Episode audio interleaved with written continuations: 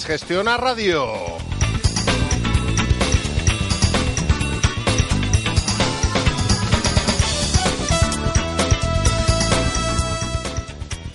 Bueno, hoy tenemos el estudio lleno, que es que ya no cabe nadie más. O sea, se ha tenido que ir gente a la pecera con Sergio de la Fuente en control. Muy buenas noches, Sergio.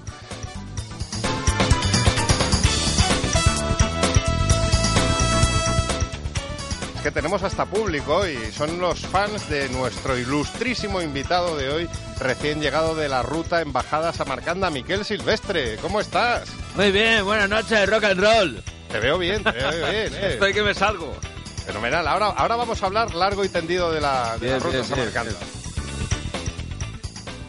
Bueno, y ahora, si os parece, vamos a saludar un poco al, al pedazo de equipo que tenemos hoy en, en Vuelta Rápida GT. Curro Jiménez Parte Arroyo, ¿qué tal? Buenas noches a todos, ¿qué tal? Hoy no te vas a quejar, ¿eh? Porque el programa de cuatro ruedas hoy tiene... Yo no me quejo nunca. Poco, poco. Yo soy un quejica, pero solo en la intimidad. Aquí eres acomodaticio. Esa palabra tan rara que has dicho, sí. Mara Cebes, ¿qué tal? Hola, buenas noches, muy bien. Tú también estarás contenta hoy, vamos a hablar de, de- de mucha moto, mucha moto y, y a ver, a ver qué nos bien, cuentas, que me han, me han contado por ahí algo de unos neumáticos, que vamos a hablar de también de ruedas y, y porque explican las, Pues Hablaremos las de ruedas caídas. A entonces. mí no me miréis.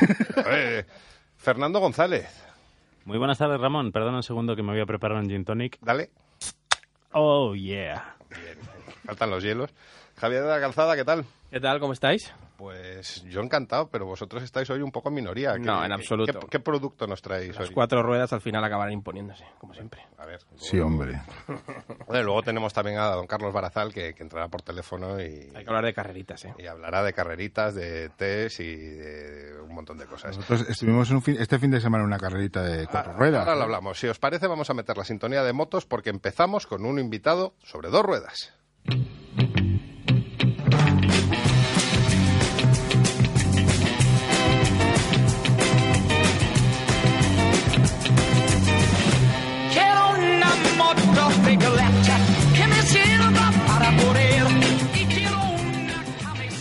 Pues nuestro primer invitado mm, es un amigo del programa porque ya desde, desde los inicios de Vuelta Rápida le- estuvimos al habla con él. Eh, para mí es un- uno de los iconos del deporte de, de las dos ruedas. Porque para empezar, mm, yo creo que merece el respeto de todo el mundo porque es una persona que tenía un sueño, ha cumplido el sueño y bueno, eh, mientras eh, se, se lanzaba por esas carreteras peligrosísimas de- de- del Tourist Trophy, pues tuvo un accidente. Mm, La, la mala suerte, la- una conjunción de astros ahí hizo que, que un muro no tenía que estar donde estaba, dio con la rodilla y, y bueno, pues eh, creo que la mayoría de la audiencia sabéis un poco la historia. Antonio Maeso, ¿qué tal? Hola, hola, ¿qué tal? ¿Cómo estás? Lo primero.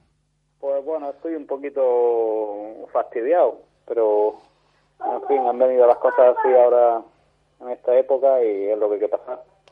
Pero bueno, eh, el, el ánimo, te he oído en, algunas otras entrevistas, eh, el ánimo alto, me imagino, porque a pesar de, de la última desgracia, además, que, que hemos tenido noticia de tu compañero de equipo que, que ha fallecido también en un accidente, eh, has roto con, con la estadística esa macabra de- del Tourist Trophy que dice que cuando, cuando te caes, cuando tienes un accidente, eh, lo normal es no contarlo.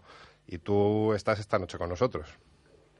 Sí, la verdad es que sí, visto desde ese punto de vista, eso me, me bueno, pues me mantiene un poco eh, el espíritu que debo de estar contento, ¿no? Porque dentro de lo que cabe. Pero uno no puede escapar a- también a lo sucedido, aunque siempre la vida las cosas pueden haber ido peor. Pero bueno, también podrían haber ido un poquito mejor y, y que ni yo me hubiese estrellado, me hubiese roto la pierna, ni, ni, ni, bueno, en este caso que hace dos días mi, mi compañero y amigo pues eh, haya fallecido en una en una carrera urbana. Así que bueno, es un equilibrio ahí difícil en el cual pues uno intenta pues ni, ni, ni ponerse muy triste ni bueno, tampoco y tampoco para tirar cohetes. Pero mira, Ant- Antonio, nosotros hoy, por ejemplo, tenemos aquí en el estudio a, nuestro amigo Miquel Silvestre, que también es una persona que un día tuvo un sueño y dijo, oye, ole mis cojones, voy a cumplirlo. Y, y se fue a, a ver mundo en moto. Tú has tenido un sueño que ha sido el Tourist Trophy y, y yo creo que para la, la- la- la- toda, toda la afición española, ya, ya no digo a las motos, digo al, al motorsport en general, eh, una carrera, digamos, mm, entre comillas, maldita en España, desde la desgraciada muerte de, de eh, tú dijiste, voy a, voy a pelear voy contra carros, carretas y voy a, a correr esta carrera. Y yo creo que estás ahí en los libros y eso te tiene que quedar para siempre. Sí, sí, bueno, aprovecho para saludar a mi amigo Miquel, que es todo, todo un, un aventurero y una referencia de eh, las cosas que hace y cómo recorre el mundo y lo cuenta. Y, y sí, pues sí, en ese aspecto sí que, claro, eh, yo me refería más que nada a la situación un poco en este periodo concreto de- del tiempo, este año 2013, un poquito se ha torcido se ha torcido un poquito pero sí respecto a bueno a lo que he conseguido y, y efectivamente a dónde he conseguido llegar sin, sin, sin jamás incluso haberlo pensado años atrás pues sí en ese aspecto claro que sí tengo que estar contento y, y además contento de haberlo podido compartir de manera que otros tantos pues eh, han, han visto reflejado en esta misma en este mismo sueño y, y de esa manera pues pues lo he hecho eh, extensivo ¿no? a, tantos otros. Porque una cosa, eh, hay, como, como en España mm, pasa lo que pasa y, le damos pues eh, mucho más eh, valor a lo que vende. eh, aquí pues lo- los grandes medios solo hablan pues de, categorías como MotoGP y te dicen "Oh, eh, tal piloto pues se rompió la clavícula, ha corrido, tal, no sé qué. Mm, yo creo que mm, mucha gente no es consciente de la diferencia que hay entre una carrera en un circuito cerrado de, de MotoGP, donde, donde sí que se caen muchísimo, que luego hablaremos con, con Mar sobre este tema, eh, y se pueden, pues eso, romper una clavícula, una pierna. También hay desgraciadas muertes como la de, Marco Simoncelli o Danjiro Cato, pero no, yo no sé si la gente es realmente consciente de lo peligrosísimo que es rodar en carreteras abiertas como, como el- es el, bueno, abiertas, carreteras Sí, no dejan de ser carretera abierta Sí. al tráfico, es la carretera principal de, de la isla, donde se celebra el Tourist Trophy. Sí. Bueno, Antonio, eh, Oh, sí, soy hola. Miquel, que macho, un abrazo fuerte, tío. Que, igualmente que, tío, que has hecho historia. Que ahora yo sé que estás muy jodido, pero Sí. que al final y a la larga eso es lo que queda. O sea, ya eres parte de la historia del motociclismo español y eso ya no te lo va a quitar nadie. Ni siquiera un bordillo en la isla de Man.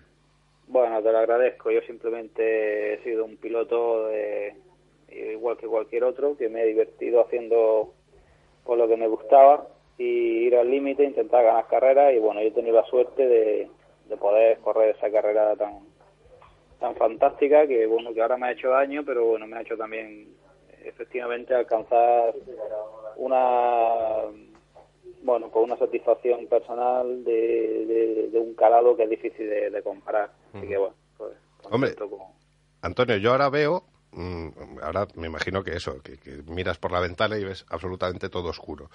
Pero yo creo que cuando la recuperación vaya llevando su curso y veas que, que, que sí que, que caminas, que, que puedes hacer una vida eh, normal, porque, porque lo vas a hacer, porque un tío con, con los cojones como los tuyos, que, se ha montado un programa eh, a través de Internet, eh, sacando eh, pasta de donde no la había para poder comprarse las motos, pa- para poder eh, disputar la carrera, eh, esto es un- una piedra en el camino, una piedra jodida, pero un- una piedra.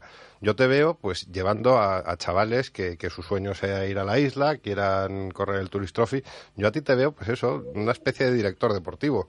Mm, ah, ¿Te, te da tiempo de pensar en estas cosas en el futuro?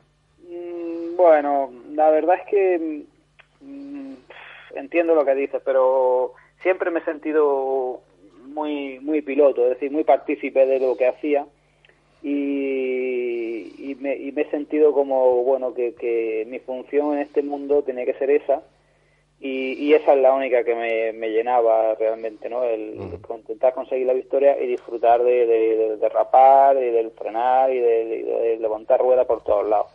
Eh, algunas veces ya con el tiempo, y me lo ha planteado mucha gente, pues, pues sí, se me ha venido a la cabeza el hacer otras cosas en este mundo, pero la verdad es que no lo sé, no, no me encuentro convencido y aunque el futuro eh, es impre- bueno, impredecible, no, no sabemos por dónde dirigir mi camino, pero pero he sido piloto de carrera y la verdad es que bueno, pues no, aunque quiz- quizá pudiera hacer otras cosas, en principio es lo que es lo que siento que debía haber y, y debo de haber hecho en la moto y, y bueno, el futuro pues Dios dirá, no lo sé. Oye, prométenos a los, a los miembros del equipo de Vuelta Rápida y a, y a la audiencia que tienes que considerar que para ser piloto no hace falta ir sobre dos ruedas, también puedes ir sobre cuatro.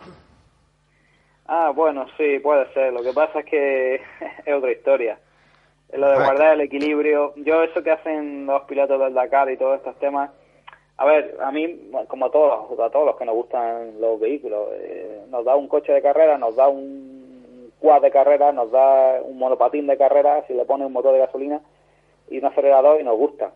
Pero, pero bueno, son vehículos muy diferentes. Yo la verdad es que una moto es una moto y la física y la dinámica de llevar una moto al límite, pues no tiene nada que ver con lo del coche. Yo, yo es que estoy, Y- estoy convencido que te voy a entrevistar por algún proyecto que tengas de carreras. O sea, lo sé. No sé si el año que viene, si dentro de dos, de tres, no lo sé, pero aquí vas a estar en Vuelta Rápida hablando de tu nuevo proyecto de carreras. Porque es que los, los pilotos son pilotos siempre. Sí, sí, pues bueno, ojalá tengan proyectos que me motiven en el futuro, sobre todo para, para mantenerse pues ese nivel de competitividad que mi cerebro necesita para funcionar y para estar motivado y ser feliz. Y bueno, pues bien vengan del mundo de, de, la rueda y de los motores o de otras facetas en la vida, pues, pues espero, espero encontrar esos proyectos. Pero bueno, ahora mismo no, no tengo tiempo ni capacidad para, para pensar en otra cosa que no sea, bueno, a ver esta pierna que tengo aquí inmóvil ahora mismo, que, que sea capaz de, de echarla a andar. Antonio, ¿qué tal? Soy Curro. Hola, Curro. ¿qué tal? Oye, me alegro mucho de, hablar con, de poder volver a hablar contigo después de la presentación del, del equipo que tuvimos en Madrid. No sé si te acuerdas. Igualmente. Sí, claro que sí. Pues oye, yo hemos seguido mucho tu carrera, como sabes, y, y bueno, yo te voy a contar un caso mal comparado, que es el, como yo tengo un poco fama del abuelo cebolleta, no de contar, Eh, Que lo eres. bueno, sí, también soy un poco abuelo, el caso de que tú sabrás, conocerás a este gran piloto que fue Víctor Palomo, Sí, que tuvo un terrible accidente en las 24 horas de Montjuic del 79, sí, sí. donde estuvo a punto de perder la pierna y jamás él pensó correr en los coches, eh, jamás pensó que iba a recuperar la pierna. Eh, no solo eso, sino que empezó a recuperar movilidad y volvió a correr en 500, logrando incluso llegar a un séptimo en, en el Gran Premio de España del 82. Entonces yo creo que, quiere decir que tampoco, yo no soy médico y no puedo vaticinar ninguna recuperación y sé que pues que tu situación pues pues no es la más agradable ahora con la con las fracturas que tienes, pero eh, Bueno, habrá que ver que, que es, cómo es la evolución, porque a lo mejor no te digo yo de, de que vuelvas a poder a correr, pero sí de, de, estar de alguna manera inmiscuido en el mundo motociclista, porque yo cuando habláis de no de moto correr en coche, yo entiendo perfectamente lo que dices. A mí yo no me, yo no me vería corriendo en coche, yo yo también soy de dos ruedas, pero es que eh, el tiempo eh, pasa y, y luego hay cosas que parecen no tienen solución. Y luego tienen solución y, y bueno, pues lo que sí yo quiero transmitirte es, es el mayor ánimo posible, ¿no? Pues yo te lo agradezco. La verdad es que eh, lo cierto ocurren do- dos cosas. Una, una es que físicamente eh, la moto exige mucho y la moto hoy día con el nivel de competitividad de, que hay en cualquier carrera, en la cual pues, prácticamente todos los pilotos se dedican de manera casi profesional, pues exige mucho. Y entonces ese mucho quiere decir que eh, mentalmente, físicamente y técnicamente tienes que estar al 100% y luego a ver qué eres capaz de hacer, ¿no? Si te falla uno de esos aspectos es muy difícil. Y en mi situación, con una rotura estirpada, pues aunque los huesos soldaran muy bien y yo haga una buena recuperación y la, alineación de los huesos sea buena, eh, la, la, la distancia de la pierna haya quedado igual y todas esas cosas, pues no tengo una rótula. Y ya me han dicho los médicos que es imposible que yo tenga la flexión de una persona normal y la consistencia en la pisada y en el esfuerzo de una persona normal. No lo sé, ¿no? Yo de todas formas llevaba ya muchos años en las carreras, más de 20, y yo tenía más cerca la retirada que, que, que el seguir haciendo cosas. O sea que, bueno, en ese aspecto también, pues mentalmente yo estaba más preparado para retirarme que para otra cosa. Seguía únicamente haciendo esto de la isla de Man, porque es un desafío auténticamente único, es un desafío que me motivaba, a pesar de, cansancio, como digo, de tantos años eh, brillando en las carreras, porque mi, mi carrera deportiva no es nada fácil, y a pesar de eso seguía, pero bueno, pero la- la- el tiempo estaba limitado, ¿no?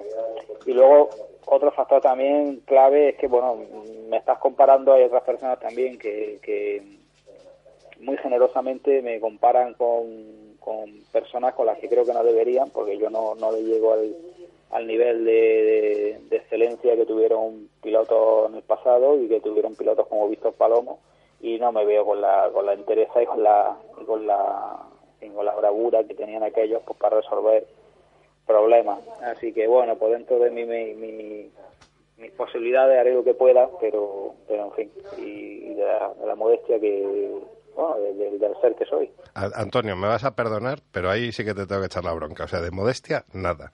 O sea, si, si algo tiene que hacer eh, el Ayuntamiento de Almería, por ejemplo, es poner un, no sé, ponerte una calle. O sea, coño, has puesto Almería en el mapa de las dos ruedas siendo siendo histórico. O sea, es- eso tiene eh, el orgullo que, que supone para ti haber estado disputando el, el, el Tourist Trophy y, y estar ahí arriba, porque es que eh, est- has estado ahí arriba, joder, es que est- esto es, no sé, yo, yo tengo la sensación de estar hablando con una leyenda del motociclismo español. Nada, te lo agradezco, te lo agradezco, pero nada, en absoluto, yo ya te digo, eh, me he divertido en la moto y bueno, he hecho lo que he podido Mm. y he participado y bueno, intento hacerlo lo mejor posible y bueno, y, y nada más, ¿no? Pero ha habido pilotos en la historia del motociclismo español con los que no puedo ni, ni- son auténticas referencias y bueno, no no no, no se me puede ni, ni, ni- intentar comparar en lo, lo más lejano. Oye, una cosa, Antonio, un- un- una, una pregunta. ¿Cuántos españoles crees tú que han salido o van a salir en, en el programa Top Gear de la BBC? Bueno, eso sí es probable que, que no haya salido ninguno, no, no lo sé hasta ahora, pero pero pero efectivamente yo no sé si he salido ya, no, no, no lo sé porque yo no lo sigo, es que Todavía en no, España- todavía no. No, pero bueno, saldrá porque me dijo este, bueno, me dijeron de la productora que, que sí, que iba a salir, no sabían cuándo, que iban grabando cosas. Y bueno, pues es una anécdota curiosa de esas que ocurren cuando uno sale al extranjero. Y pues nada, cuando sale, pues, pues bueno, una curiosidad más, ¿no? Eh, el que James May pues, pues, me diera esos esos 10 esas 10 libras para poner su nombre en el, en el carenado de mi moto. Sí, Pues es, un, es un- hecho curioso, sí. aquí hay gente en este estudio que mataría por hablar con James May. O sea, lo, lo sé. Y por darle un beso, si hiciera falta. O sea que... Muy fan, muy fan. Bueno, muy fan pues de Top nada, Gear y muy muy- fan tuyo también. Eh, Muy simpático, muy simpático, muy agradable y estuvimos hablando un rato ya después de grabar esto para de las 10 libras. Me preguntó sobre la moto, se interesó sobre la preparación de la, de lightweight y ya le expliqué un poco la categoría y cómo eran así resumidamente la, la, la regulations, a, la, a veces no me vienen las palabras, eh, la- el reglamento, el reglamento de la categoría y bueno, y estuve hablando un poquito con él, muy amable, muy sencillo, así que nada, muy, fue muy agradable aquello. Antonio, eh, te dejamos ya tranquilo. Eh, te pido, por favor, desde Vuelta Rápida GT, ánimo, eh, que ese ánimo esté arriba, que de verdad has hecho una cosa muy, muy, muy importante para el motociclismo español, que, que esto va a quedar, que esto va a salir en los libros, que la gente te va a tomar como referente. Y, y ojalá, aunque tú digas que ha acabado tu carrera, que quieres retirarte un poco de los medios y todo esto, ojalá podamos continuar contando contigo cuando, cuando quieras, cuando te venga bien, eh, para comentar un poco la actualidad de, de las motos y de cómo vas, cómo va esa rodilla, cómo va esa pierna y, y verte como, como te tenemos a ti en, la mente, o sea, como un tío con ilusión, con un tío como empuje y simpático y, para arriba siempre. Pues nada, un abrazo a todos y, y agradeceros enormemente la generosidad que tenéis conmigo y, bueno, pues que seguimos disfrutando todos de, de, esta, de, esta, de este vehículo que tanto nos gusta de dos ruedas. Un saludo. Un abrazo, Antonio. Dentro música.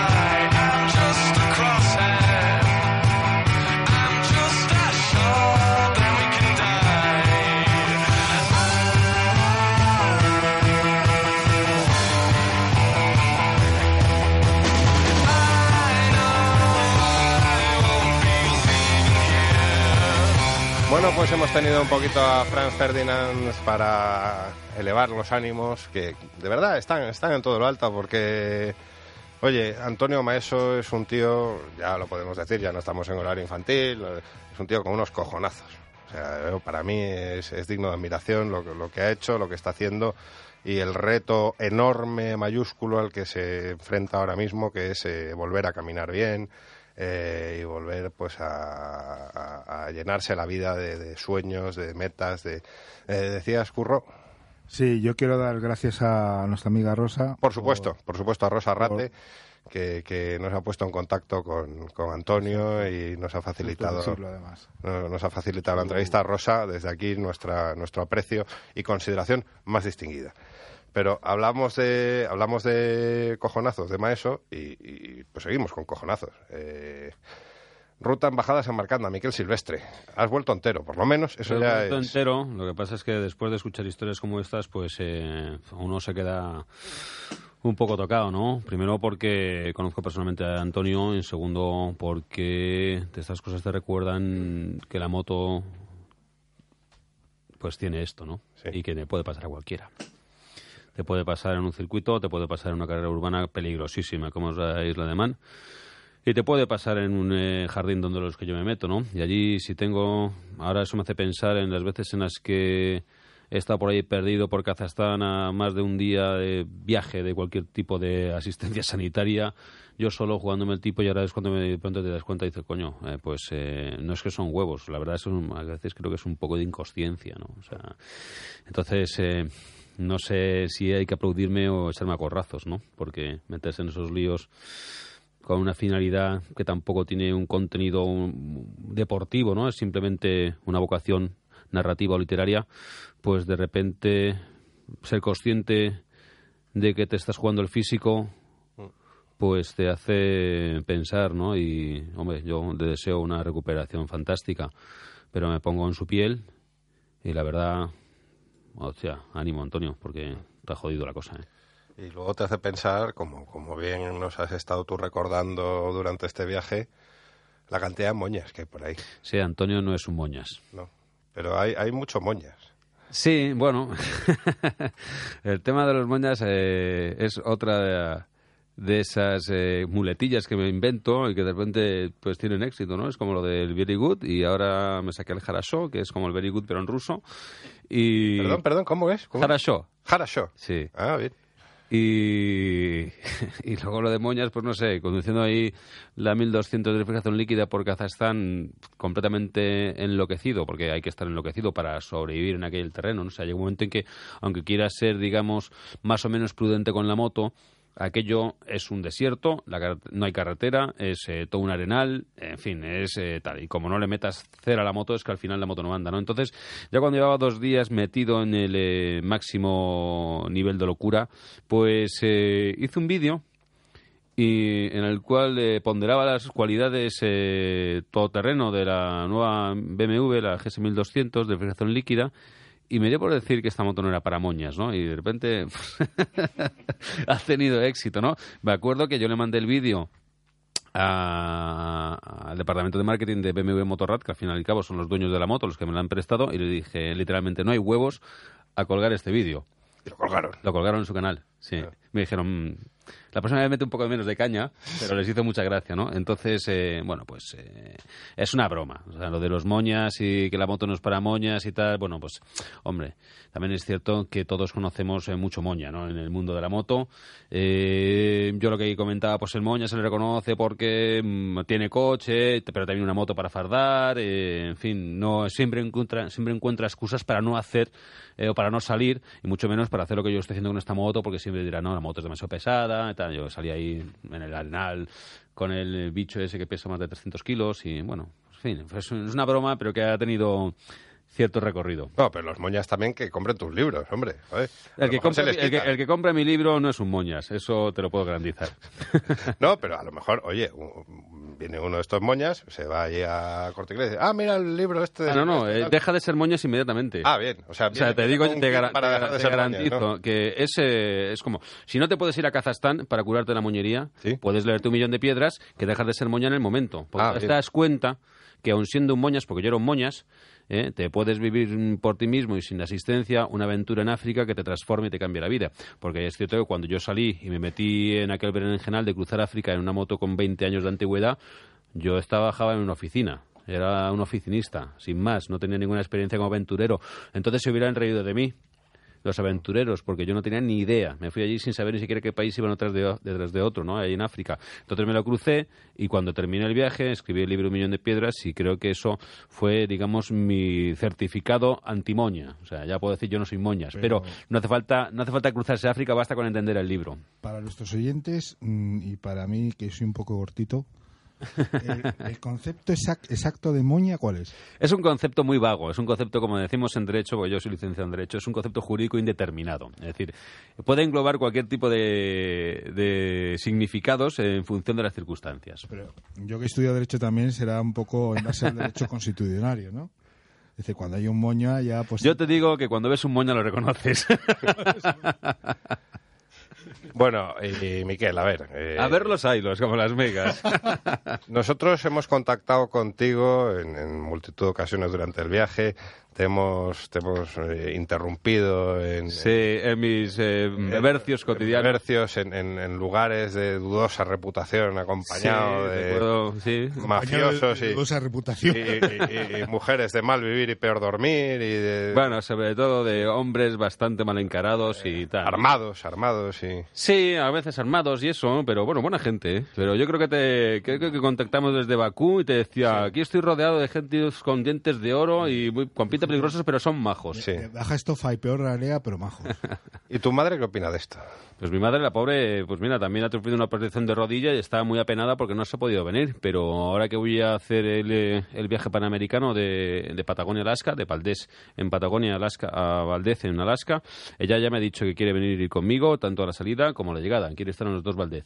Y en medio, en medio. Porque eh, hombre, yo, ya le, yo ya he dicho ya que es demasiado, que no puede venir tanto porque, hombre... Tiene ya 76. Porque no sé, igual digo, en Sudamérica, Ojalá ¿no? me toca la lotería y me voy contigo. Me compré una BMW como la que tienes. Sí, bueno. Eh... Bueno, hazle, el lío a BMW Motorrada. A lo mejor también te, te dejan una como a Miquel. Bueno, hay que ser Miquel Silvestre también para sí, que la BMW te dé. bueno, la verdad, sí, pero siendo Curro Jiménez también da, sí. da, da, sí, los temas.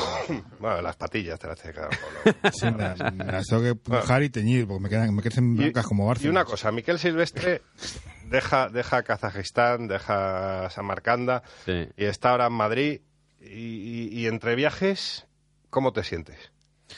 Pues eh, me siento bien, es que tengo mucho trabajo, ¿no? O sea, ahora de lo que se trata es de intentar explicar un poco qué diablos he ido a hacer allí, porque aparte de montar en moto, ya sabes que mi esfuerzo es recuperar la memoria exploradora española.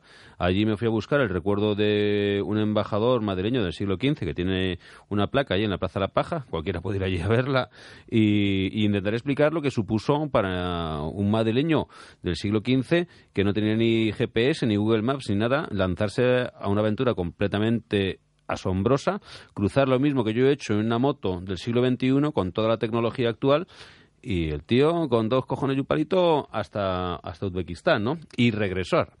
Entonces, eh, bueno, pues yo creo que estas gestas eh, que hicieron nuestros antepasados son las que nos ponen un poco en nuestro verdadero nivel. O sea, sí, señores, yo, yo me puedo reír de los moñas, puedo ir de aventurero, puedo no sé pero yo comparado con un González de Clavijo o con un Magallanes, con eh, un Elcano, en fin, es que no somos nadie, ¿no?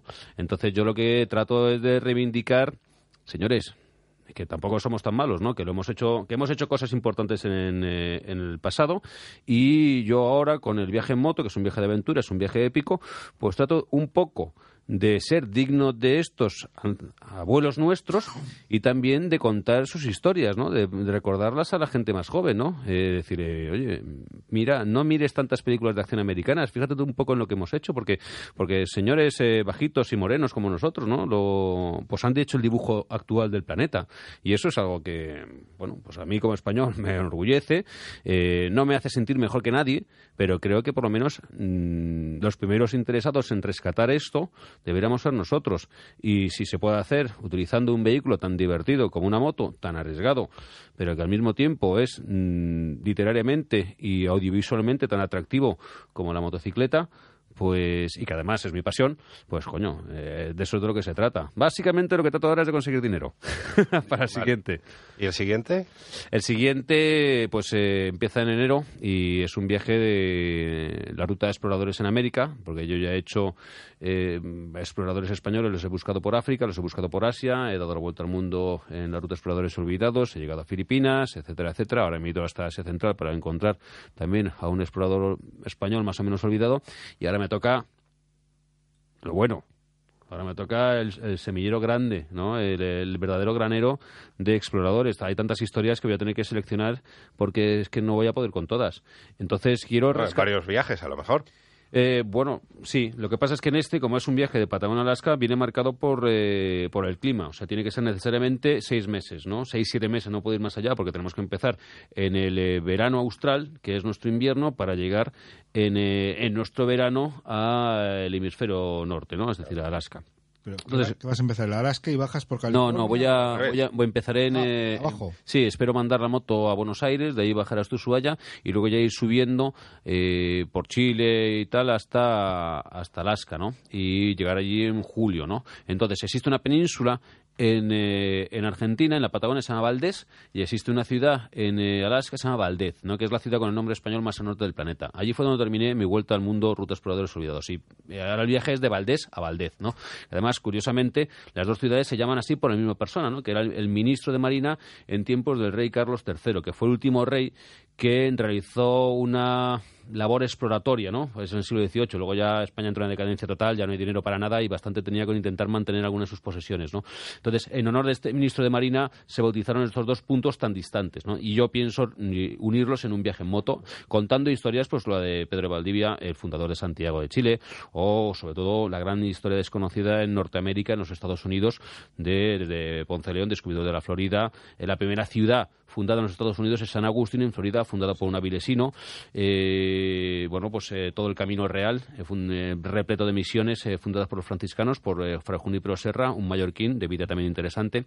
Entonces, todo este Está enterrado en, en California. Está enterrado en California. No, no, eh, sí, está, es verdad, está, está enterrado en California, pero lo más interesante de Fray Junípero Serra es que es el único español que tiene una estatua en el Capitolio de Washington. Es decir, cada estado de la Unión tiene- tenía derecho a nombrar a dos personajes para que tuvieran esta estatua. Y el estado de California, uno de los que nombró, eh, propuso fue Fray Junípero Serra. O sea, decir, es un personaje de una importancia esencial en la historia de Norteamérica que nosotros no teníamos ni idea de quién es. Es increíble además la cantidad de nombres españoles que hay, no solo en California, sino en diferentes estados, de, de ciudades, eh, desde el punto de vista, o sea, hay, existe un Madrid, existe un, Sí.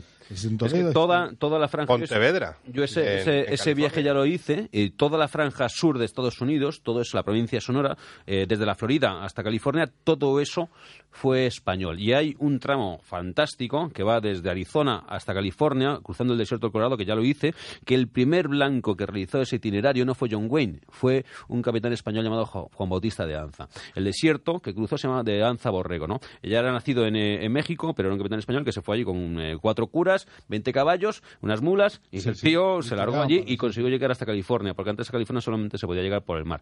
Entonces, recorrer eso, que es un desierto de estirpe, o sea, de estampa africana, eh, y contar a la gente que eso, los primeros que lo hallaron fueron eh, antepasados nuestros, y hacerlo en moto, que es, digamos, el la heredera del caballo, pues eh, a mí me parece muy interesante. Y lo que pasa es que creo que hay tanta materia que se me va, o sea, que es que no me va a dar la vida para hacerlo todo. Y de hecho, de, de ese viaje van a salir tres libros, por lo menos. O cuatro. Sí, Yo- será yo será lo- por libros. Mira, yo lo que recomiendo a, a todos los oyentes, a- por supuesto que se compren los libros de, de Miquel.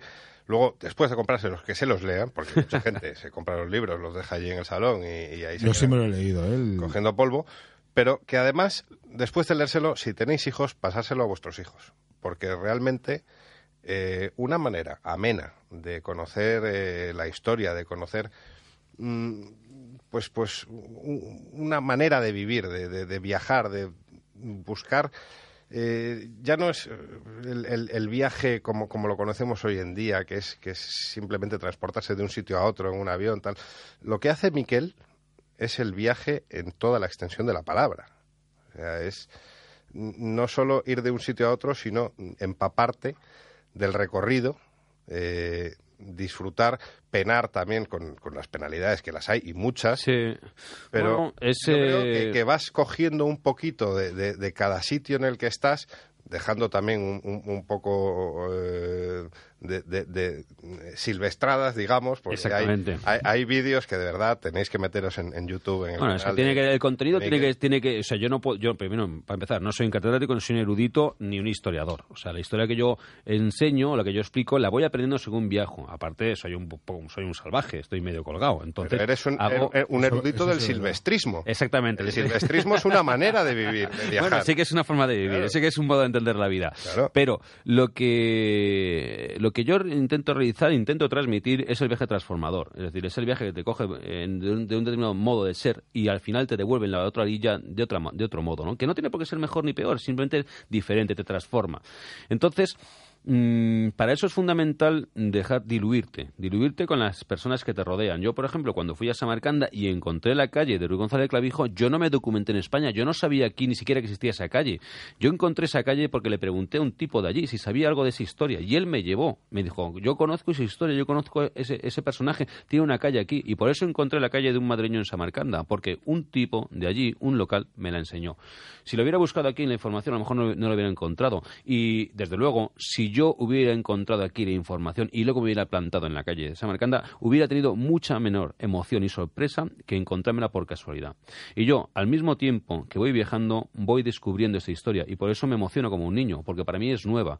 Eh, los personajes que yo he ido encontrando y sus eh, peripecias y sus vivencias, me los he ido, me han ido saltando según iba recorriendo sus mismos territorios, los mismos los sitios por donde ellos pasaron. Yo no venía con la Wikipedia ya aprendida, sino que iba convirtiéndome en miembro de su tripulación según me iba acercando a sus destinos, ¿no? Y eso, bueno, pues no sé, por ejemplo, un catedrático hubiera pensado, pero este chaval parece que, que es como aquel que corría diciendo que es que han matado a Cristo, matemos a los judíos. Y dice, pero chaval, eso pasó hace 20 siglos. Y dice, sí, pero yo me acabo de enterar ahora, ¿no? Pues a mí me pasó un poco con, eh, con las, las peripecias de nuestros exploradores. Yo las estoy descubriendo ahora según las estoy, según estoy viajando. Y para mí son nuevas y son asombrosas. Entonces los transmito con la misma pasión que le pongo, ¿no? ¿Y, y en qué te ha cambiado la ruta en bajada a Samarcanda? Porque dices que cada, cada viaje pues te transforma, te cambia. Eh, Bueno, pues para empezar traigo una marca en la cara porque me, me golpeó un insecto gigantesco en, eh, en el pómulo y se me infectó y bueno, pues ahora tengo que esto, no sé, si, supongo que se irá, ¿no? Eh, pero bueno, ¿en qué me ha cambiado la ruta en Bajada de Samarcanda en lo íntimo? Quizás no me ha cambiado demasiado eh, porque el digamos el proceso transformador mm, yo ya lo experimenté en un viaje interior, anterior que hice a Samarcanda. Es decir, es en el 2009 cuando yo hice este viaje y era la primera vez que iba y para mí fue, eh, bueno, asombroso descubrirme capaz de superar estas dificultades. Ahora lo que me ha sorprendido es, ahora viendo que ya, digamos, soy más o menos experto o que ya, en fin, me manejo con esto, cómo en el 2009, con total inexperiencia, pude soportar esas dificultades y pude superarlas por mí mismo, ¿no? Es ese personaje el que más me llama la atención, el Miquel Silvestre del 2009, que no era conocido para nada, y no tanto el Miquel Silvestre actual. A ver. Eh, sí, Miguel, eh, yo creo que sería interesante que explicáramos un poco a la, a la audiencia eh, un poco de tus comienzos, porque antes has dicho que eras un oficinista, Sí. ¿no? Entonces, em, ¿cómo de repente eh, de un oficinista em, que podemos ser cualquiera de nosotros, de repente eh, surge un explorador, un aventurero, una persona que quiere descubrir eh, mil aventuras? Pues, eh, pues surge, para empezar, sin proponérselo y, y sin pretenderlo. Porque cuando yo empecé a viajar, eh, yo era registrador de la propiedad. De hecho, soy registrador de la propiedad por oposición. Y ahí me me preguntan, ¿cuándo vas a volver al registro? Y yo les digo, cuando vuelva Rajoy. porque yo no Uy, ni- ni- uy, que- Lo, pues- lo que pasa es que puede volver pues tiene pronto. ¿Lo que ha dicho? Pero yo no tenía, ni- nunca había soñado con dar la vuelta al mundo, ni era mi ilusión, ni siquiera pensaba que fuera posi- una una posibilidad cierta. De dar la vuelta al mundo en moto me parecía imposible, ¿no? Sencillamente porque existen océanos. ¿Cómo lo vas a dar la Yo vuelta? tampoco me No. imagino a Rajoy dando la vuelta al mundo. ¿no? ¿Y lo dejaste todo por, por, por cumplir? No, lo dejé. Lo de- ¿Cómo lo de- fue? ¿Cómo hiciste? Lo dejé en el, el- Me concedieron la excedencia el 15 de abril de 2008 y mi objetivo era simplemente escribir una novela. Eh, y bueno, poner un poco de tierra de por medio con España para recuperar la tranquilidad. Y como yo siempre he tenido moto, me fui a Italia con mi moto. Y ya era mi primer viaje fuera de España, el 15 de abril de 2008. Me pilló la, me concedieron la excedencia mientras cogía un barco hacia Italia. Y yo estaba asustado. Me iba a la Toscana. Y decía, joder, ¿qué me va a pasar en la Toscana? Eh, Voy solo, la mafia, yo qué sé. Eso. El 15 de abril de 2008 yo me iba a Toscana asustado. Eso también quiere decir un poco que el nivel de las aventuras depende de tu propio umbral. O sea, no porque ahora mismo la gente dice, yo es que quiero hacer lo que, que haces tú. Dice, bueno, ¿por qué no vives una aventura a tu nivel? O sea, irse a Marruecos es una gran aventura, para el que no se ha ido nunca. No te plantees dar la vuelta al mundo como el objetivo de tu vida. O sea, disfruta. Hay que ir poco a poco, ¿no? Sí, disfruta de, de- de tus propios límites, ¿no?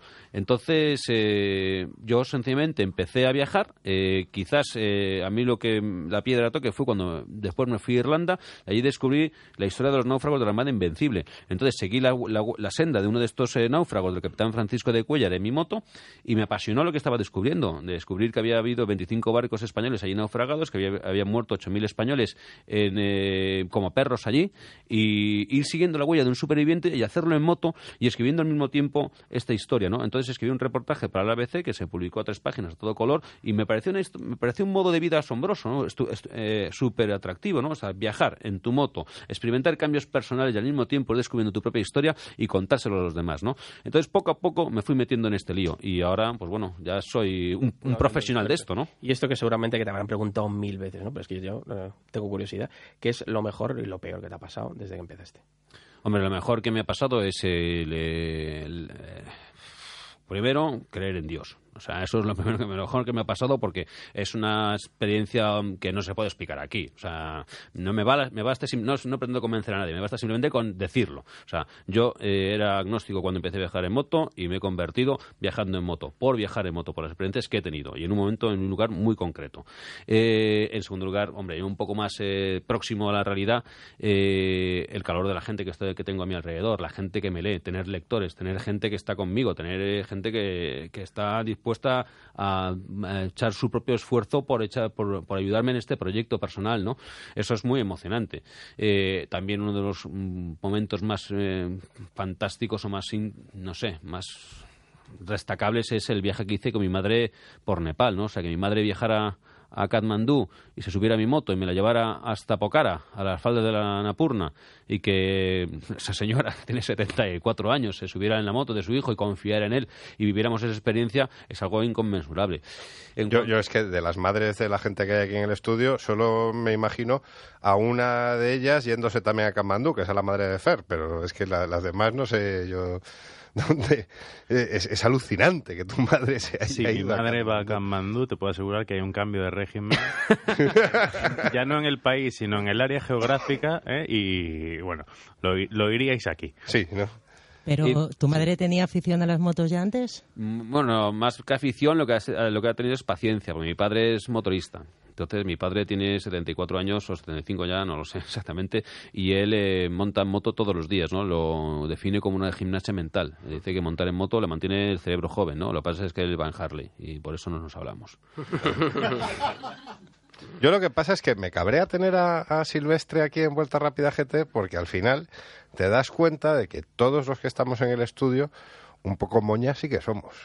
no, No, vosotros- porque es que vosotros- vosotros yo, no llego- yo luego llego a casa y digo, joder, es que he entrevistado a, a este tío que, que joder, se, se- se- se ha dejado...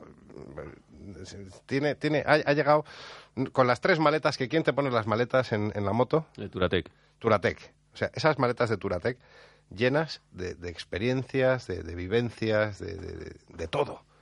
Y dices, y, y- y nosotros hacemos un programa de radio, nos tomamos cuatro, ocho, diez gin tonics eh, y llegamos a casa pues con la lengua patinando, pero joder, no- es Ya, lo pero eso, mismo. eso no, es, no es ser de moñas, porque mira, yo creo que la definición máxima del moña es aquel que no reconoce mérito alguno a los demás, pero tampoco hace jamás algo de mérito. Para mí esa es la definición de moña total. O sea, O sea, el concepto de moña ya se está definiendo. ese, ese es el, eh, eso es lo que yo considero, ¿no? O sea, es el típico que sabe de todo, que no reconoce jamás mérito nunca a nadie, todo siempre es imputable a la suerte, todo es imputable a la fortuna, pero jamás hace él nada que valga la pena, jamás nada. Critica cualquier iniciativa Exactamente. eh, ajena. Siempre anticipa el fracaso de los demás. Eh, Fernando estaba soltando una maldad que no vamos a reproducir en antena, porque si no, si, si ya teníamos enemigos... Yo no puedo bueno, estar cosas a la vez, eh, ya sabes que soy un hombre... ¿No eres multitarea, Curro? No, yo hago una cosa y la otra... Pues es que Miquel, Miquel es multitarea, o sea, es capaz de llevar la moto, de estar preocupado de que las imágenes del vídeo salgan bien, de tener la inventiva. Ah, bueno, yo no- llevando una moto soy capaz de hacer 20 cosas más. Pero si no estoy conduciendo moto, no. ¿Pero qué tienen las motos que os transforman, hombre? Pregúntaselo, a, a- a estos expertos que me rodean. Cuéntanos tú qué tienen las motos. Eh, a ver, un micro para Mar, por favor. Las motos, muy difícil de explicar. Sí, No sé, es como algo que te da tu libertad. sí. Bueno, a nosotros también las cuatro ruedas nos dan cierta libertad. Para mí un coche, cualquier coche te da libertad. O sea, es algo, es una sensación, pues, única. y si es cabrio, más. Y si es, y si es de carreras, todavía más. Mucho más, sí, efectivamente. Pues aquí también tenemos en el estudio a un señor que ha dado la vuelta al mundo y a otro que se ha subido en el Fórmula 1, uno de los Fórmula 1 de Fernando Alonso. Eh, sí, lo, lo- lo- recordamos muchas veces. Aquí Javi ha pilotado. Pero el- aquí tenemos también una señorita que se ha subido en motos de carreras de carreras. Eso es, y a otro señorito que doma el anillo ciclista de Madrid día sí, día también. Y a otro señor que se ha ido a Chinchón a ver un rally hace poco y no ha pasado nada. O sea, vamos a ver, ¿aquí qué estamos? ¿Haciendo un auto autopromo? o Por supuesto, joder, a las 12 de la noche. Pero la entonces radio que somos moñas o no somos moñas. No, aquí hay que A hacer ver. promo a los invitados que para eso vienen, para llevarse su promo. Que vas a decir que para eso pagan. A ver, Miquel viene a hablar de su libro y todos hablamos de nuestros libros. Realmente ya, porque- pero es que nosotros no tenemos ningún libro, chicos. ¿Nuestro público tiene algo que decir? Hola, chicos, ¿qué tal? ¿Cómo estáis? ¿Va, va bien, no? Sí. Vale, luego además... Luego- libro, vuelta rápida, pero ya, ¿eh? No, luego, luego el- el público tiene que contar lo bien que tratamos a la gente después del programa, de- el postprograma célebre de, de Vuelta Rápida GT. Catering. Eh, que ¿Qué catering? O sea, es bebercing en todo caso, pero... Sí, que, Eh, sí. decir que eso sí. Claro, comer es de moñas, o sea, aquí... eh, esto es... Comer sin beber es de moñas. Vale, sí, bien, bien, bien. bien. Y lo dice de- aquí el señor director que se come una pantera rosa con una cherry coke, ¿no? A ver, hay vídeos que lo demuestran en el Facebook y en YouTube que soy capaz de comerme una pantera rosa de un bocado. O sea que si eso no es vivir al límite, no me jodas, Fer. Y lo que haces con los gin también. Vale, eso es. Eh, Miquel, que, que me encanta que, que estés con nosotros. A mí, me, Eh, encanta, sé- a mí me encanta venir. Además, sé, se- se sé ve- que estás como un pez fuera del agua, pues eh, se te nota, se te nota. O sea, tu, no- tu hábitat no es eh, en un, un estudio de radio, o sea, que, que hay que estar, porque hay que conseguir la pasta para viajar. Pero, pero yo te veo que cuando eres feliz es cuando estás en, en En el ajo, países en el lío. de esos que vas a una agencia de viajes y no saben cómo se escriben. y, y haciendo, y haciendo estos vídeos que, que nos los ponemos en YouTube y yo creo que todos viajamos un poco contigo. Muchas gracias. Eh, Miquel, muchas gracias y estamos en contacto. Fal- faltaría más. Para lo que queráis. Dentro música Bowie.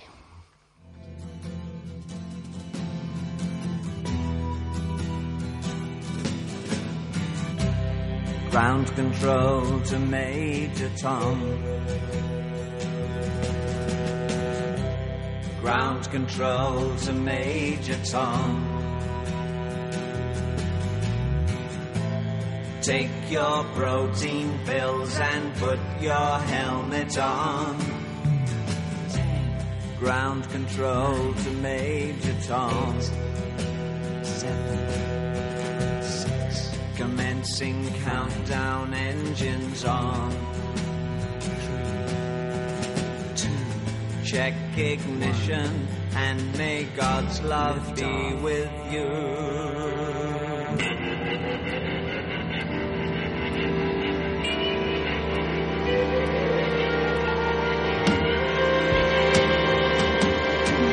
This is ground control to Major Tom. You've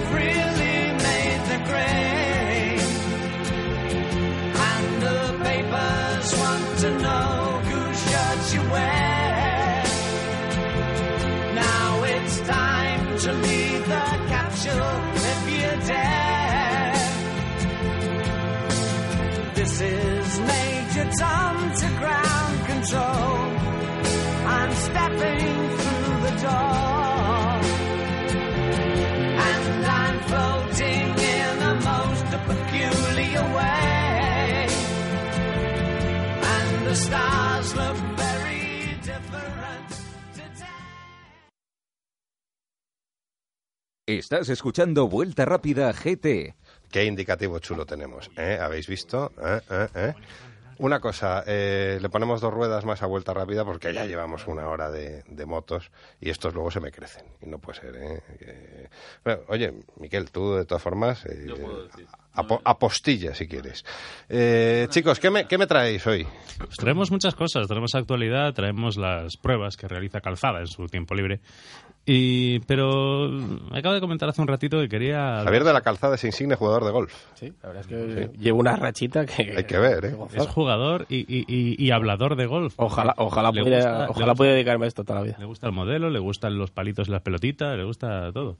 Pero cuéntanos, cuéntanos, ¿cu- ¿cuál es ese...? Palito la pelotita, pero el agujero no.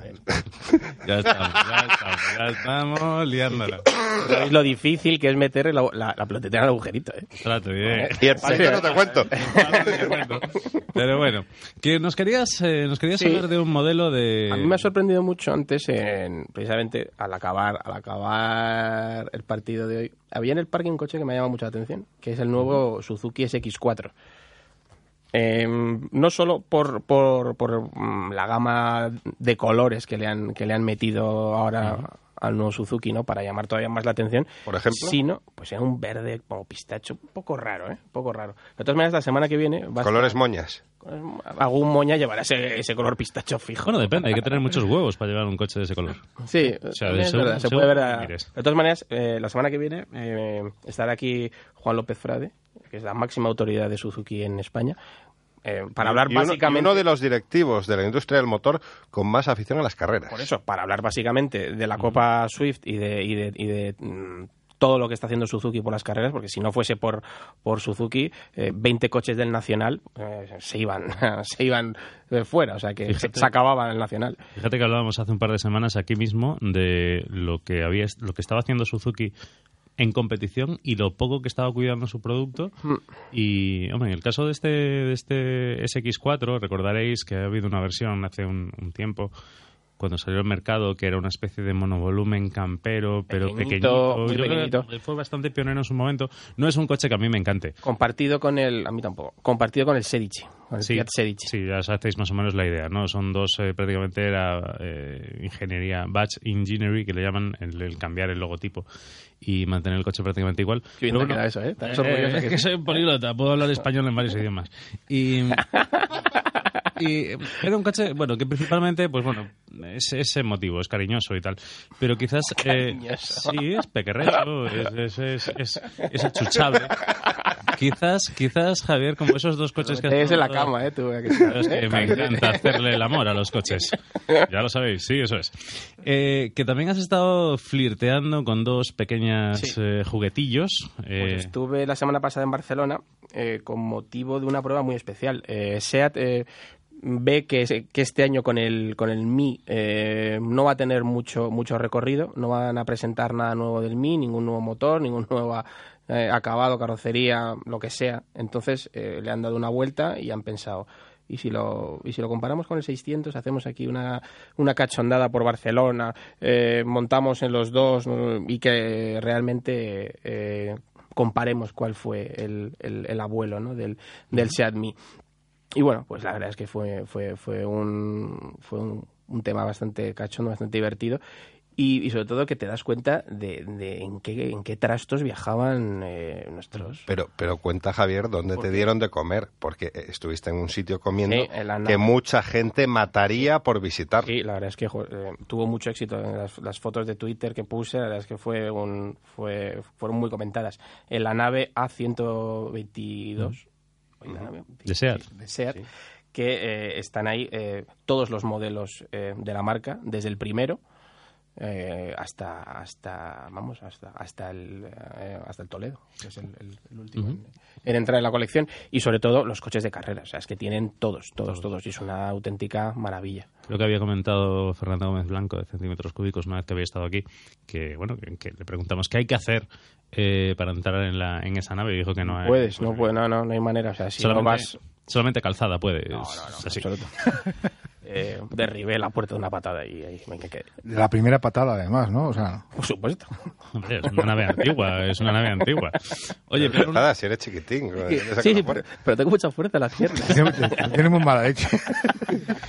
Pero, eh, Javier, realmente, ¿con cuál te quedas? Entre esa practicidad, ese rollo monovolumen alemán, rollo K-Car, pequeñito, cuadrado, con ese, digamos, eh, derroche de estilo del, del Fiat 600, tra- eh, sacrificando volumen de maletero y accesibilidad y absolutamente todo para hacer una copia del 600 antiguo. Hombre, yo me quedo con el 600. El 600 es un coche eh, eh, absolutamente, es un icono, es el que puso España sobre ruedas. O sea, Y esos viajes que hacían... eh, eh, El 600, además, el 600D. El 600 El que se abría con las puertas, Sí. con el picaporte y que ya no tenía los... puertas suicidas, que se llamaban. Sí. Además, Javier, que es un tío clásico, parece mentira que no lo sepas. Efectivamente, Qué pregunta. Yo no sé para qué preguntas. ¿Cuántos años aquí ahora encima? Yo, yo suelo conducir... Tú eres más de Julio Iglesias cuando era joven. A, a Todos los, esto. todos Desde- los viernes son de julio. No, y además, eh, yo, yo o- pienso que desde que se fue a vivir a, a Miami, a Punta Cana, perdió. Los discos no son los mismos. O sea, yo soy más de la vida sigue Podríamos igual. dedicar un programa entero a hablar sí. sobre la historia Ahora luego, de julio. Tenemos que hablar de Freddie- y de Freddie Mercury, que hace tiempo no Mercury, hablamos. Si con, si con bigote o sin No, bigote. sin bigote, sin bigote. Freddie. Mercury perdió voz cuando se Podemos hablar de coches. No, Sí, no. sí, sí, te lo digo yo. No se Bueno, como pero, será a ver, Caballé. Of Magic, hay que decirlo. es No, no, no, disco- pero tú ves los discos... ¿Has dicho Magic? Los, los ¿Eh? conciertos... Ramón Bios que ha dicho Magic. Pero se refiere a, ¿Eh? a- a- a Magic de la magia Sí, sí, ha dicho del que- mago Merlín. Del año 74. No de Fernando Alonso. No, a ver, no se puede decir que Magic es Fernando Alonso. Magic solo hay uno, es Magic. Johnson, y el otro ¿De que era Magic? Ayrton Senna. Señor director, estamos en Estamos producto. hablando de Ah. Queen. Estamos en producto.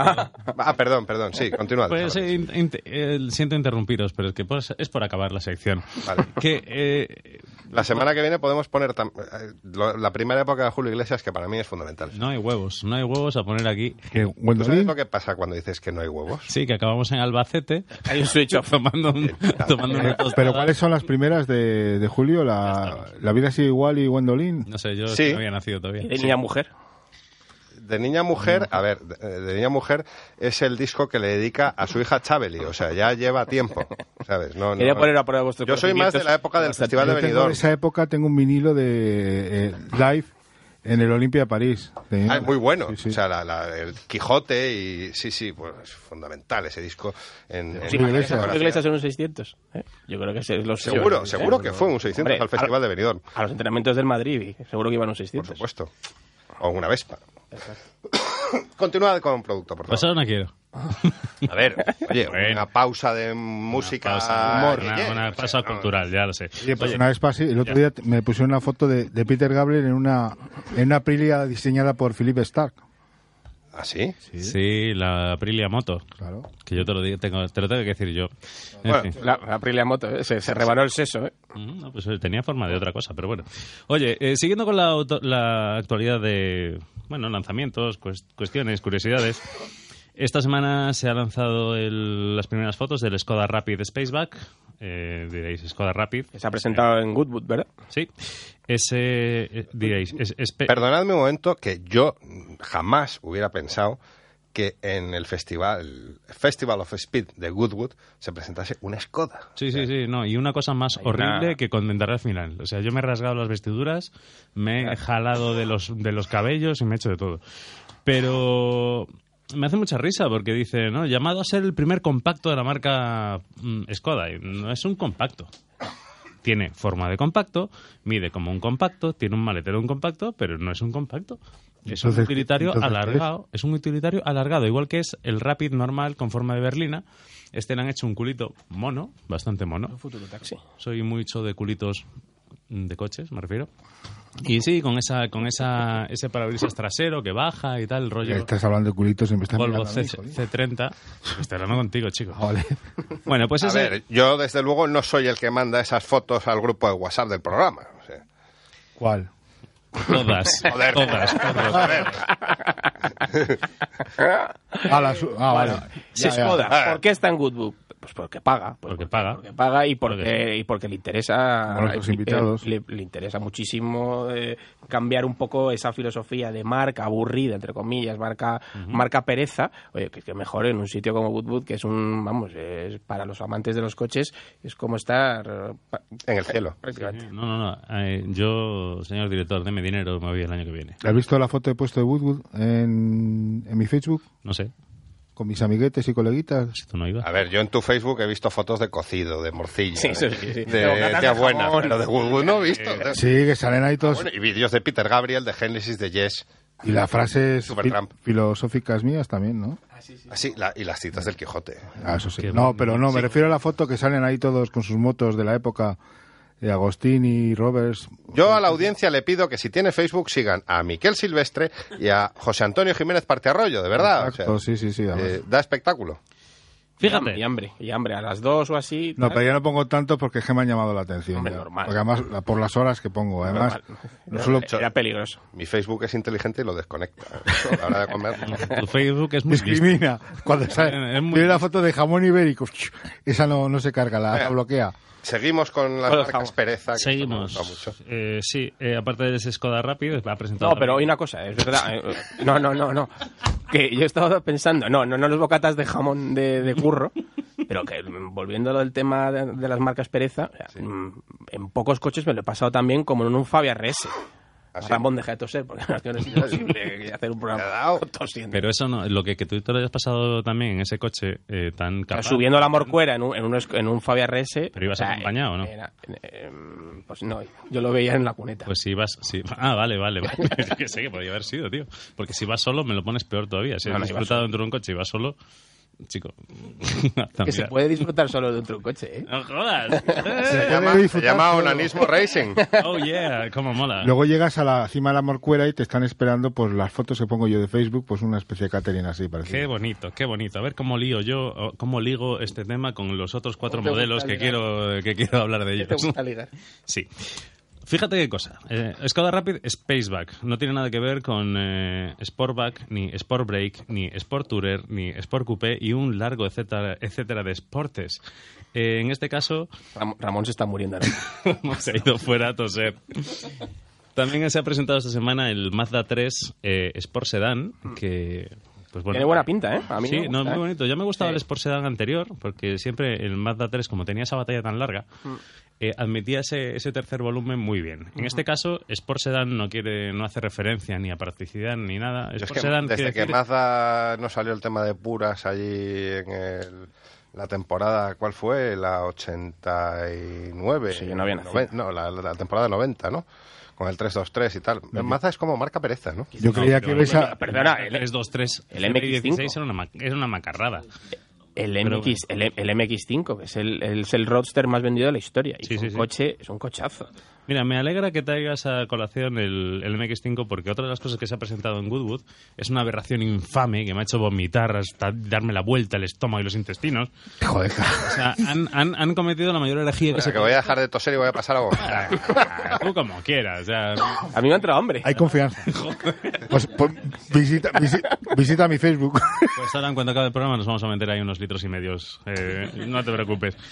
Eh, yo pensaba que se iba a quedar todo en un ejercicio de estilo, en unas infografías y tal. El Lo han hecho. Toyota GT86 Cabrio. Sí. Y me duele en lo más profundo porque es uno de mis coches favoritos y le han cortado la cabeza. O sea, Pero. Podría, podría ser peor. Si estuvi- ser un BRZ Cabrio. Exacto. No, no, bueno, si estuviese aquí nuestro amigo eh, Borja Hormigos, Borja, pero cuando Borja vino aquí a... Pero Borja ahora le da el tema de los enchufes, ¿no? Sí. El tema le eléctrico. gusta, le gusta el tema I. ¿Eh? I. Y I. BMW. I. Pues Borja nos prometió y nos juró, y, y, bueno, no se cortó ningún dedo ni nada para demostrarlo, que Subaru no iba a sacar nunca ni en la versión Cabrio ni en la versión Turbo el BRZ. Pues yo le creo, yo le creo. Al cabrio, cabrio yo le creo. Entonces, ¿qué es lo que pasa? Eh, uno de los mejores coupés que han salido últimamente, con un planteamiento muy racing, muy de purista, eh, atmosférico, 200 caballos, no excesivamente potente, ligero, Ligero. ágil y tal, le quitan el techo, le están quitando toda su rigidez torsional y le están quitando la gracia que tiene. Porque no es un, no es un motor que suene bien, aunque sea un, box, No, no, un boxer. Eh, cuatro cilindros, atmosférico, no es un motor que suene bien. Y de repente ves esto y la gente dice, ¡ay, qué bonito! ¿Y, y por y pues qué novedad? No, mira, no, no es ninguna novedad. Si quieres un, un roadster cabrio coherente, tienes el MX5, como bien lo has dicho, desde hace un montón de años y que se va renovando año tras año y siempre es mejor que el anterior.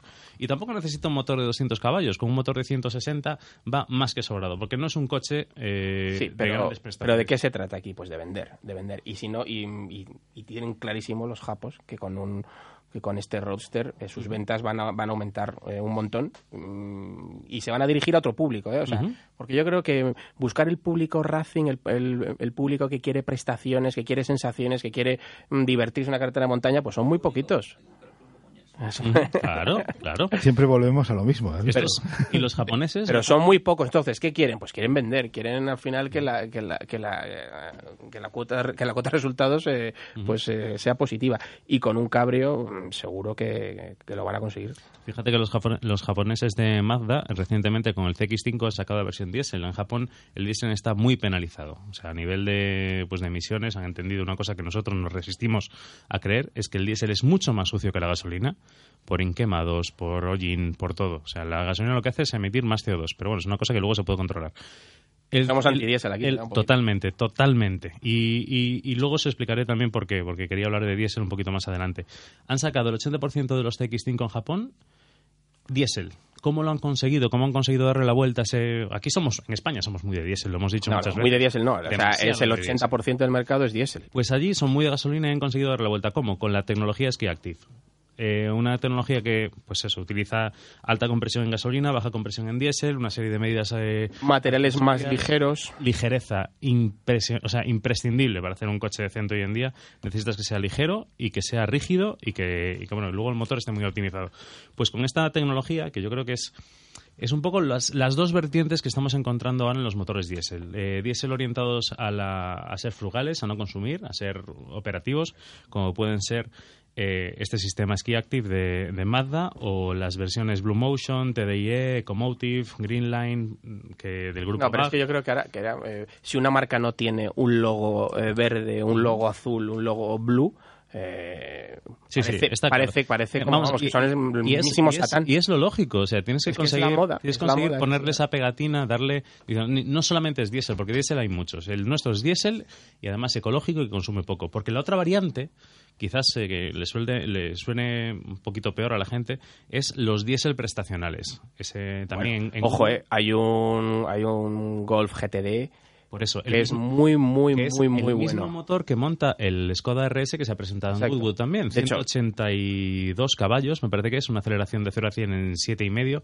Esos son valores de 200 caballos de gasolina. Pero si haces, y si haces más de 25.000 kilómetros al año, Golf GTD es una compra, vamos, acertadísima. Sí, pero mi duda es, alguien que quiera correr, alguien que necesita un vehículo No se puede correr. Mal, que- empezamos. Que, disfrute en circuito. En circuito cerrado. solo yo sé, al final. imagínate que coges y cierras la A6 desde Madrid hasta La Coruña y vas. Que eso hay gente que lo habrá hecho. Entonces, eh, ¿en, en qué estamos? Un- en- se está polarizando un poquito el mercado de los, de los eh, diésel hacia ese motor pequeño, 100, 120 caballos, 1000 1.6 turbo. Esa palabra asquerosa que es el downsizing. El ¿verdad? downsizing es un asco. Y luego, una cosa que sí que me Eso gusta tendría que estar prohibido. pero ese que se equilibra con otra palabra muy bonita que es biturbo. Porque, por otro lado, motores de 2 litros de cilindrada diésel con doble turbo están dando 200, 218 caballos, BMW tiene uno. Yo me estoy preparando para el mes de agosto que vaya a la playa. Estoy haciendo un downsizing biturbo. O sea, Tú se tienes va a un- cagar la perra. Tú tienes, mira, a ti no te salva ni el compresor volumétrico, no digo más. Lo tuyo es así, es así de duro. Pues eh, ese Octavia RS juega en esa liga de esos eh, diésel muy potentes, muy rápidos, realmente unas aceleraciones por debajo de los 7 segundos es muy impresionante. Y luego hay un par de, hay, un modelo que ha salido también a la luz esta semana y lo traigo un poco en relación a lo que hablábamos hace un par de semanas de esa te- tecnología que traía el Citroën C4. Tecnología muy espectacular, con un montón de gadgets, de historias.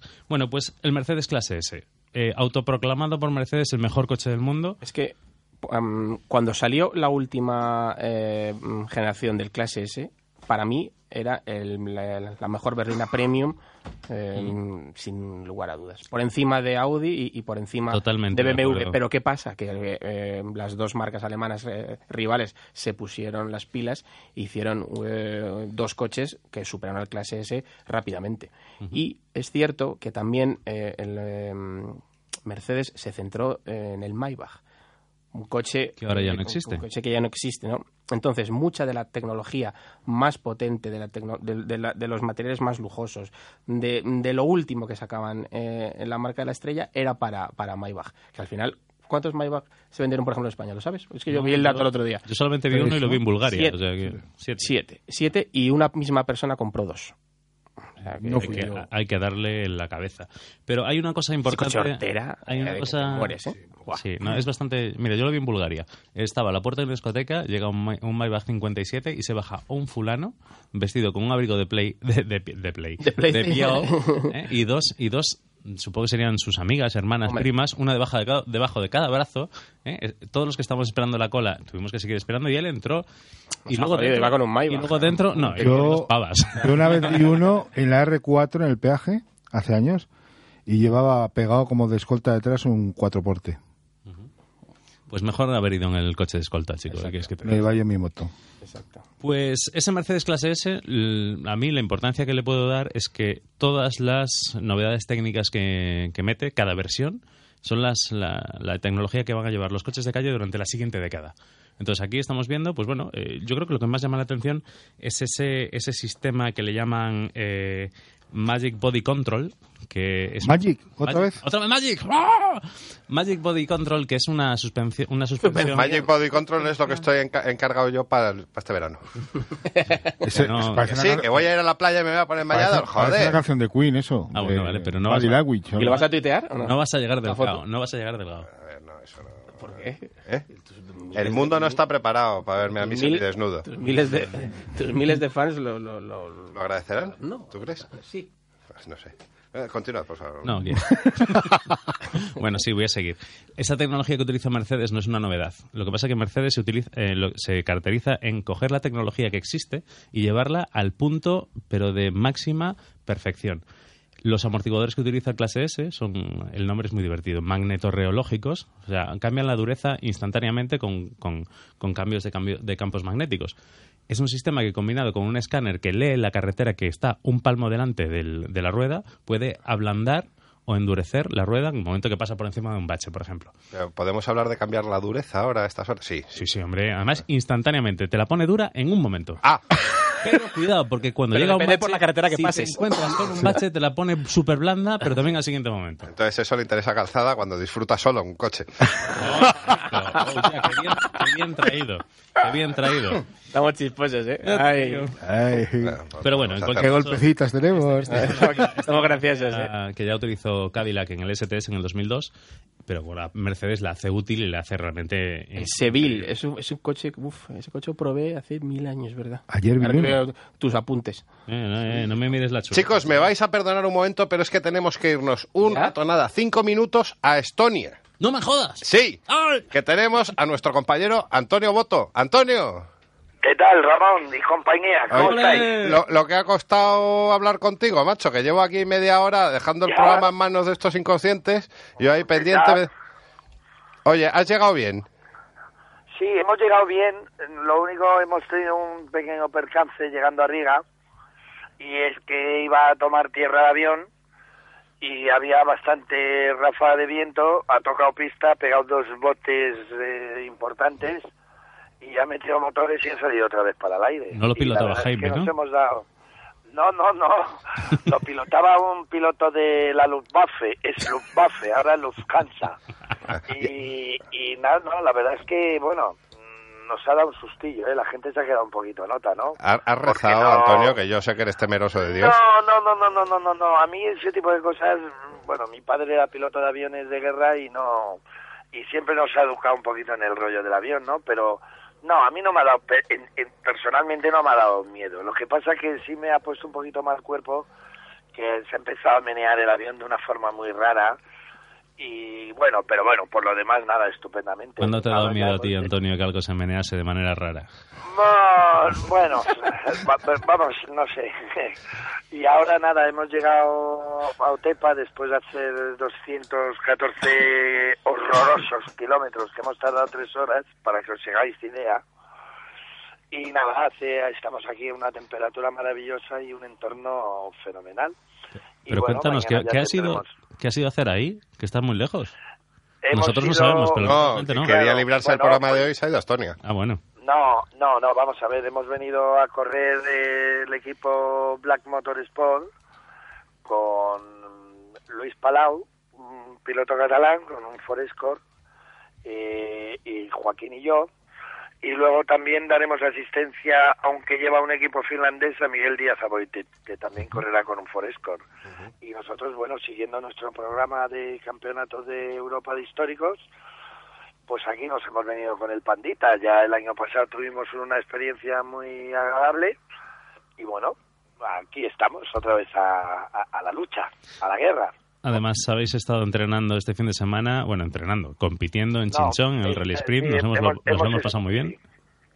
Sí, sí, además agradezco vuestra presencia y mucha gente me ha comentado que, bueno, la implicación de, de nuestro programa en, en el mundo de los rallies dentro de la Comunidad de Madrid y, y bueno, ya os comenté que hicimos un sexto puesto, un décimo sexto, que ganamos a nueve coches modernos, que no deja de ser un, un resultado bastante importante, importante y quedamos segundos de clase sin poder batir al imbatible R11 Grupo A, Ujú. ex oficial de la Regi y pero bueno muy contentos y rodamos muy rápido pasamos un calor bueno vosotros pudisteis eh, sentirlo igual que No, nosotros un teníamos aire acondicionado. De- desde aquí hay que agradecer a, de- no, desde aquí hay que agradecer a, a nuestro amigo Lorenzo que, que da asistencia a, ya, ya no solo a Antonio y a sus pilotos, Sí, sino ahora a, los los miembros de Vuelta Rápida. A todos los acoplados Sí, sí. ahí. Además, Sí, me hace no, mucha no, gracia. no, no, no, no, no, no, yo quiero aclarar un tema,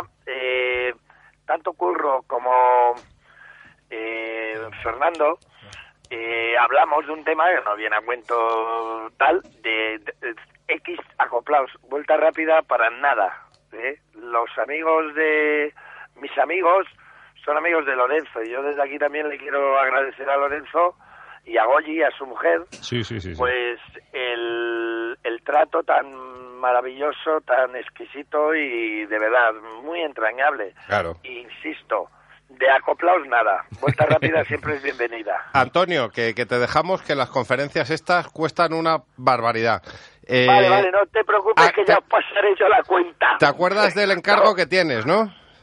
Sí, sí, sí, claro que me, claro que me acuerdo. Vale, pues, no os eh, preocupéis. Pues, pues ese le tendréis y la semana que viene lo podremos hablar y seguramente esta semana lo podréis publicar en, en la página de nuestro programa. fenomenal. Oye, eh, un Vale. abrazo y recuerdos a Joaquín y a toda la gente de Black Motorsport. Muy bien, I- igualmente recuerdos de parte de todos ellos y de verdad mm, os echo de menos. Brindaremos ¿Vale? por ti ahora la salida del Venga, programa. muy Un bien, abrazo. Un abrazo Un fuerte. abrazo, Antonio. Chao. Abrazo. Chao. Vamos con un poquito de música.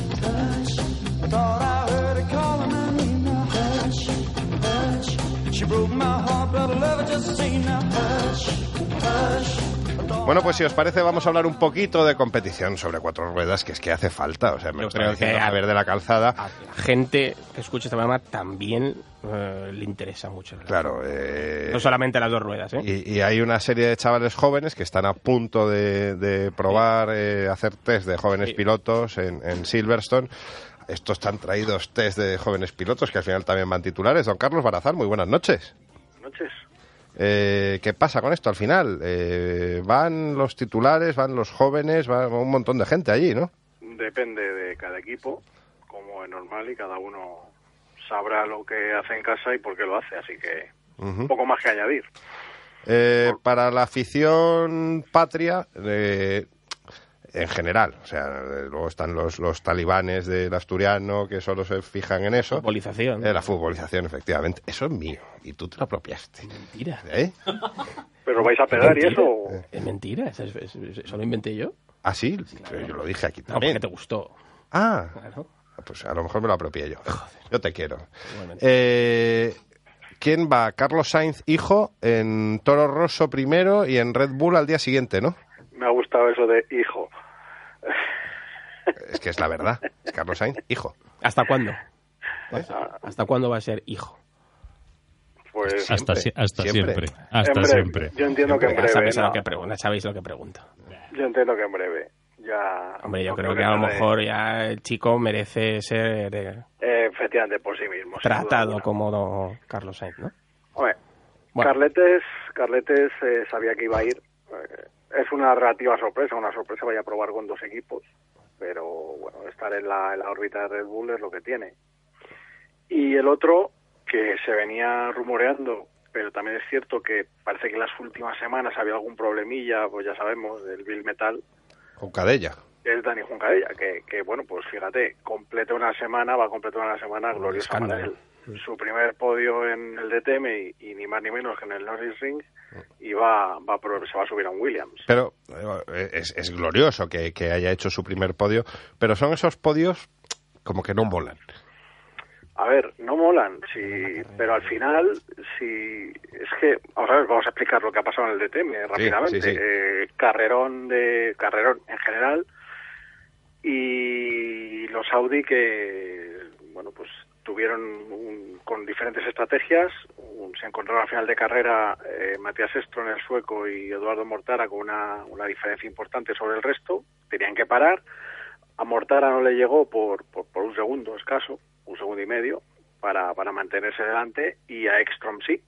El problema es que al llegar al parque cerrado, Ekstrom se baja del coche, se va a saludar, eh, toda esta parafernalia que hemos inventado ahora con el parque cerrado, con todo el mundo ahí, y le empiezan a vaciar botellas en el bolsillo, su padre, uno de los mecánicos también le echa agua en el pecho. Eh, bueno, esto lo ven los comisarios e inmediatamente eh, sacan una nota como que está excluido por infringir las reglas del, del parque cerrado, cosa que es lógica y normal, porque es así. Sea, no, no hay. Entonces, eh, claro, esto hace que el segundo clasificado, Robert Wickens, el canadiense, se haga con la victoria, que Vietori, que había sido tercero, sea el segundo, lógicamente, y Juncadella había sido cuarto, en una grandísima carrera, Pasa ya, podio. ya le había hecho la calificación, ojo, eh, pues suba al podio. Obviamente no es lo mismo que, que subas al la pista. podio, tener el trofeo, te ves en las guapas, en fin, todas esas cosas. Eh, ¿Qué le vas a hacer? Pero claro, es que lo que hace Ekstrom es, es que es, es absurdo. Primero, porque mira, yo puestos así, si tienes dudas de que vas flojo de peso, vas, vas mal, pues oye, yo prefiero que me excluyan porque el coche no ha dado medio kilo o un kilo, a esto, que es que... Que fue una en sí es- pantomima. es, que es una trampa, ¿no? Es que Mm. es una trampa, es así, y, y- y me duele el alma decirlo, ¿eh? Pero es que es una trampa. O sea, no, no, no, no hay más. O sea, lo, lo miremos como lo miremos. Y hay que también hablar un poco de Roberto Meri, ¿eh? que también hizo Claro. carrerón, ¿eh? Roberto hizo una primera parte de carrera.